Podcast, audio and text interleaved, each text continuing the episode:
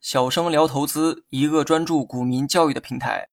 今天呢，咱们来学习一下换手率的分析方法。之前呢，我们充分了解了换手率的概念。今天我们简单学习一下换手率的分析方法。换手率呢，分为普通换手率和实际换手率。那么我建议大家参考实际换手率，也就是软件上一般显示为换手，后面写了一个十字。至于原因呢，之前我都讲过哈，没必要再重复。为了方便接下来的讲解，接下来我提到的换手率都默认为实际换手率。分析换手率的时候啊，有两个重点：第一，不要单看某一天的换手率，而是要学会和以往换手率水平做比较；第二，参考换手率的时候，一定要配合股价走势。同样的换手率，在不同的走势面前。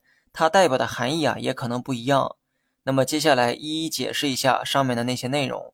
无论是任何一只股票，每一天都会有换手率数据产生，因为股价每天都在波动，有一天股价就有一天的换手率。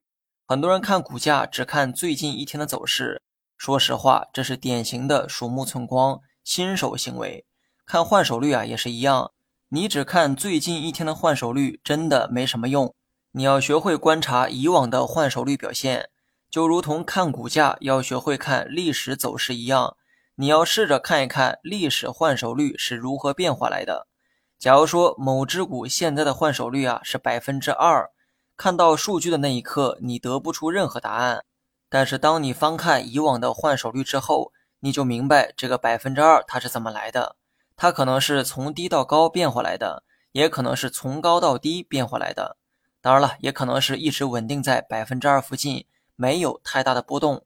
当你把鼠标或者是手指放在某一天的 K 线上，你就能看到当天的换手率是多少。你可以滑动一下这个手指哈，多看一看以往每一天的换手率是多少，你就能大致对比出换手率的变化过程，进而判断目前的换手率是高还是低。你只有对高低有了明确的一个判断。才能进行下一步的分析。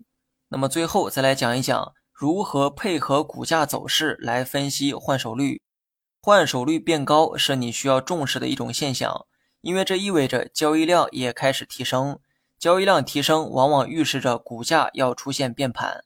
这里呢包括向下变盘，也可能是向上变盘。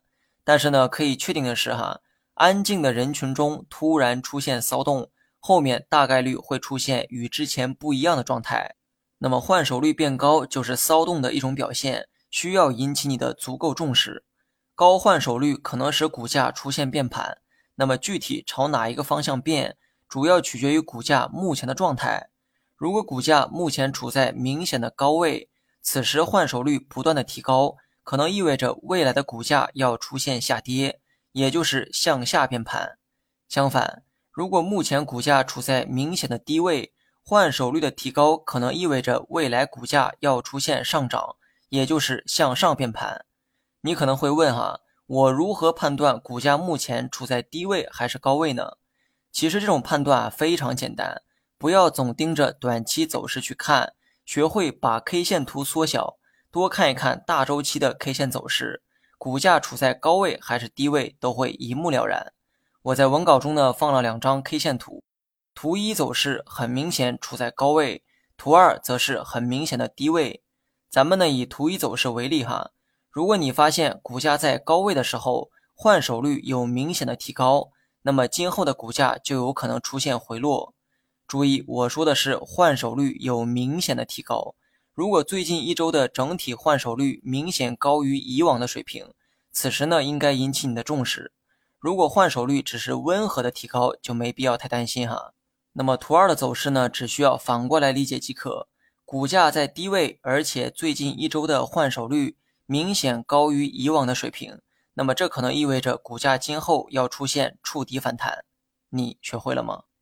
好了，本期节目就到这里，详细内容你也可以在节目下方查看文字稿件。